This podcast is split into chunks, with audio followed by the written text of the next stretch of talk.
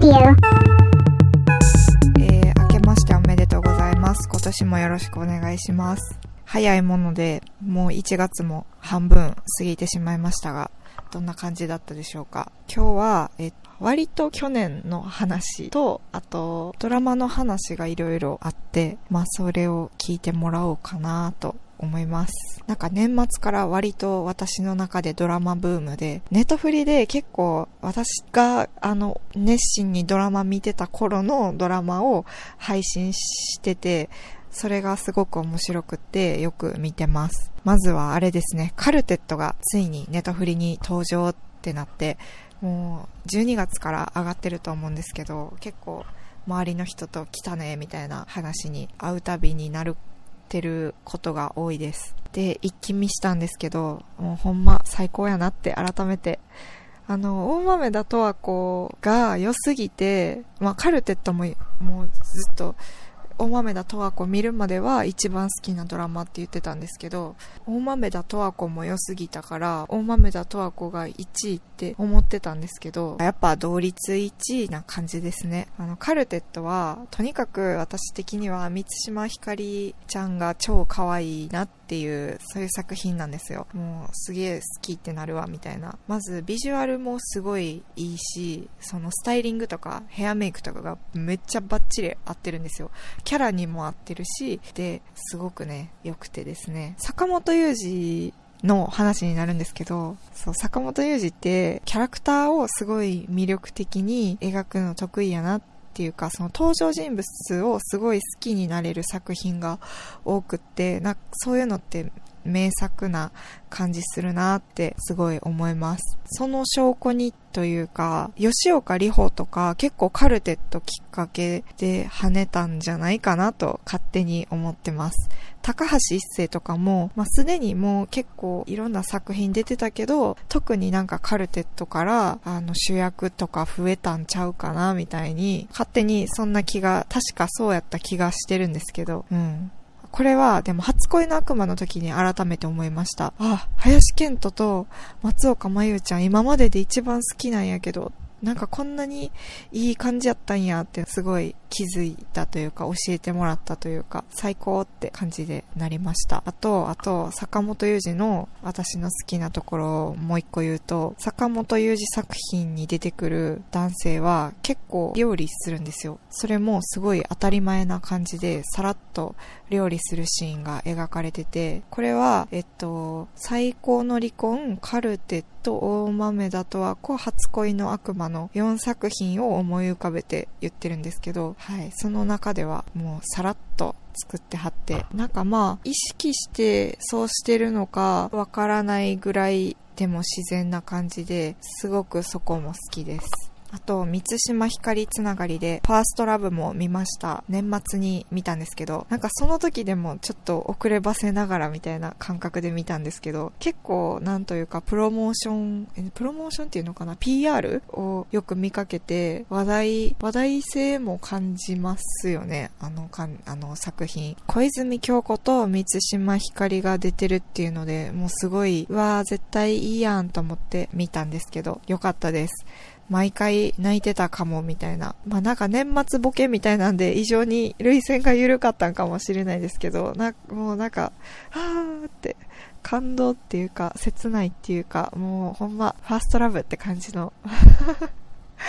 あの面白かったです。ちょっとざっくり言うと、なんというか、もう少女漫画全部載せいみたいな、そんな感覚になりました。元少女漫画好きとしては、すごい高クオリティの少女漫画全部載せだったんで、楽しかったです。で、これは、これもビジュ、ビジュアルとかにすごいこだわってる感じがして、それも好きなポイントの一つでした。なんか、そうですね。服とかももちろんおしゃれやし、なんかインテリアと、あと食べ物のこだわり結構すごかったなって思いました。すごいおしゃれだったんですよ。こんなおしゃれな家ある？みたいな。正直そんぐらいおしゃれだったんですけど、でもそれがまたその少女漫画要素にいい感じの、なんていうか、そう、少女漫画要素になってて、なんか程よい浮世離れ感というか、憧れさせるような、なんか尊い世界みたいな、なんかそういう演出のスパイスになってるというか、良かったですね、ビジュアル。ギラついてなくて、あの、見やすい程度の、なんかほんま、北海道って感じの あの、いいビジュアルでした。そのビジュアルの中で、一個新しいなって、面白いなって思ったのがあって、あの、服装なんですけど、家族ごとに、登場人物のあらゆる家庭ごとに、テーマカラーみたいなのを多分設けてたんですよ。あ、それ新しいな、面白いなって思いました。なんか、うーん、どういう効果があるかな、それって言ってあんまり別に考えてないですけど、でもなんか、チーム感あって、それぞれの家族に。なんかもう明らかに全員赤い服着てる家族がいたんですよ。それで、あの、あ、へーと思って気づいたんですけど、他にもちょっと白とか水色とか、あ、でもそれ以外あんま見つけられんかったかな。なんか、あ、へーって いいなーってこだわりを感じました。うん、結構そういうストーリー以外の部分にいろいろこだわりを感じました。ファーストラブ。キャスティングとかもこだわってたんやろなーって、取ってつけたような感じじゃななさそうだったんですよ。例えば東京のクラブみたいなシーンがあったんですけど、そこのクラブの空間にいる人々みたいな、おしゃれな人々みたいなのも、なんか、あ、この人インスタで見たことあるなみたいな、ほんまの、なんか東京のストリートの人たちみたいなのを多分使ってて、ああ、こだわってるんやなってそこでも思いました。ここでなんか私が最近気になってるキーワード的なのがあって、それの話になるんですけど、今伏線回収っていうのがすごい気になってて、あの、いろんなところで見かける気がするんですよ。なんか私のアンテナに引っかかる的な、ななんかあの、よく見かけるなと思って。ってことは、まあやっぱ世の中的にもそういう、なんか流行ってるみたいな感じなんかなって思ってるんですけど、このファーストラブも、まあ、伏線回収とはちょっと違うけど、すごい、その、細かい設定とかがいろいろありそうで、なんか丁寧なものづくりみたいな、そういうのが世の中的に求められてるんかなってちょっと思ったりして、あと、チェーンソーマン、アニメ、漫画も、あ、まあアニメが今、とにかく結構人気じゃないですか。あれも、あの作者の先生も結構伏線回収とか緻密なストーリーみたいなのが人気の一つやったかなって思うんですけど、その先生に注目が集まってるっていうのも、なんかそういうみんなの求めるものが一致してるんかなとか思ったり、えー、あとですね、まだあるんですよ。アニメのワンピース、アニメっていうか漫画っていうか、あのワンピースも今またクライマックスが近くって注目を集めてるんですけど、その注目の集め方って伏線回収なんですよ。もちろんこれはあの一番大前提にクライマックスに向かってるっていうのが、その一番大きな理由ではあるんですけど、でも、前回ワンピースがブームになった10年、まあ10年ちょっと前ぐらいって、絆とか、なんかそういう、なんか感動みたいなのがめっちゃフォーカスされてて、緻密なストーリーとか、キャラクターとか、なんかそういう話作りっていうよりは、絆みたいなところばっかりだったんですけど、今ってむしろ全然そっちには触れてなくって、伏線回収すげえみたいな、小田先生は意味のないものは書かないんだみたいな、なんかそういうなんかところにすごい注目が集まってて、YouTube とかでも考察チャンネルとかが結構何個かあるらしくって、あ、それも時代の流れみたいなものがなきにしもあらずなのではと思ってですね、たまたまね、そのクライマックスが今っていうのも、優勢も大きいけど、はい、そんな感じで。あと、いや、あ、そう、これま、まだあるんですよ。まだ聞いてほしくって、なんていうか、今、アニメ自体が割と注目度上がってるなって感覚があって、えー、そのネトフリとかの普及のせいやとは思うんですけど、鬼滅の刃とかもめっちゃ流行ったじゃないですか。あと、呪術廻戦と、チェーンソーマンの流行り方とかも結構すごいし、あと、ブリーチとかも10年弱前に1回アニメ終わってて、もう連載も完結してるんですけど、そのアニメの続きを今になって、あの、始まったりとか、あ、あとスパイファミリーも結構人気ですよね。その、まあ、SNS と Netflix のとかアマプラの相乗効果でアニメが広がってるっていうのはすごい、それ、それがほとんどやとは思うんですけど、でもなんかアニメってそもそもそういう緻密な世界というか、結構設定が細かかったりっていうか、まあそういう世界かなって思うんですけど、だから何でしたっけ？えー、っと、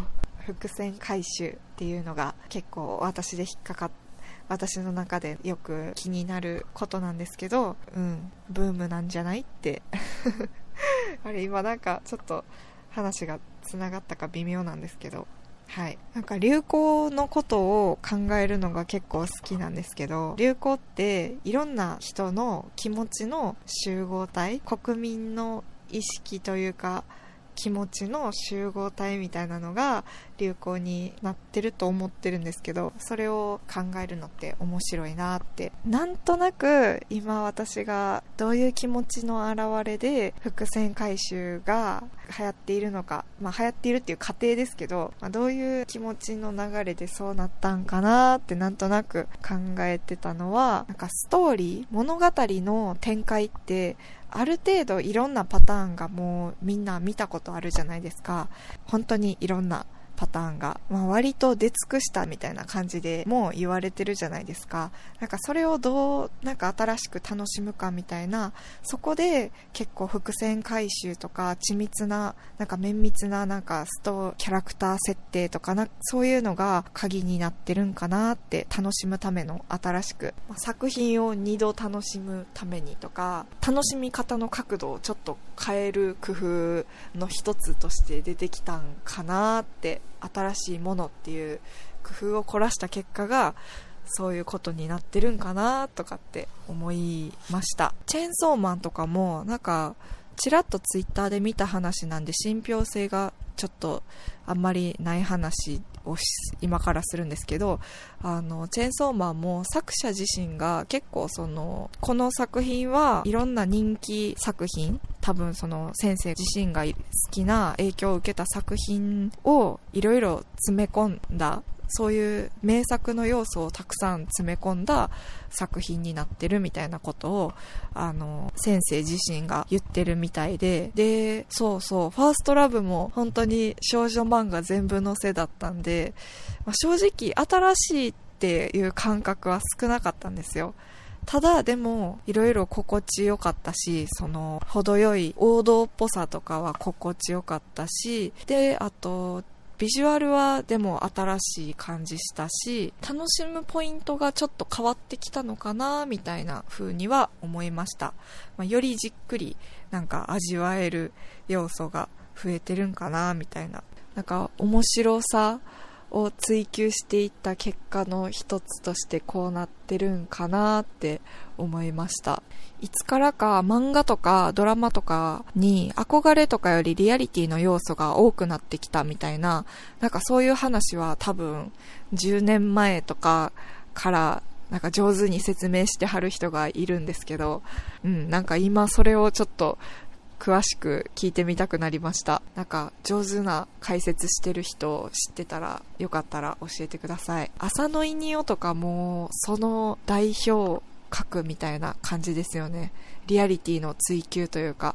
なんか初めて浅野イニオ作品読んだ時めっちゃ衝撃やったなって覚えてます。おやすみぷんぷんが先やったか、ソラニンが先やったかちょっと忘れましたが、すごい、うわーって思いました。あと、ストロボエッジっていう少女漫画あるんですけど、それも結構衝撃でしたね。少女漫画の王道を生きながら、他、今までにはないリアリティさだったんですよ。まあ、七男キリコとか、その辺の漫画家さんとかは、まあ、もうちょっと昔から描いてたと思うんですけど、マーガレットっていう、もうザ少女漫画みたいな、なんかそういう雑誌で、このクオリティのなんかリアリティ感来たかみたいな、なんかそういう、まあ別にそんなこと思いながら別に当時読んでなかったけど、結構衝撃な感じでしたね。最近そう、もう高校生が主人公とかの少女漫画、10年ぐらい読んでないですけど、またそういうの多そうですね。はい、いろいろ話がそれていったところで、えっ、と、まあ、この話は終わりにします。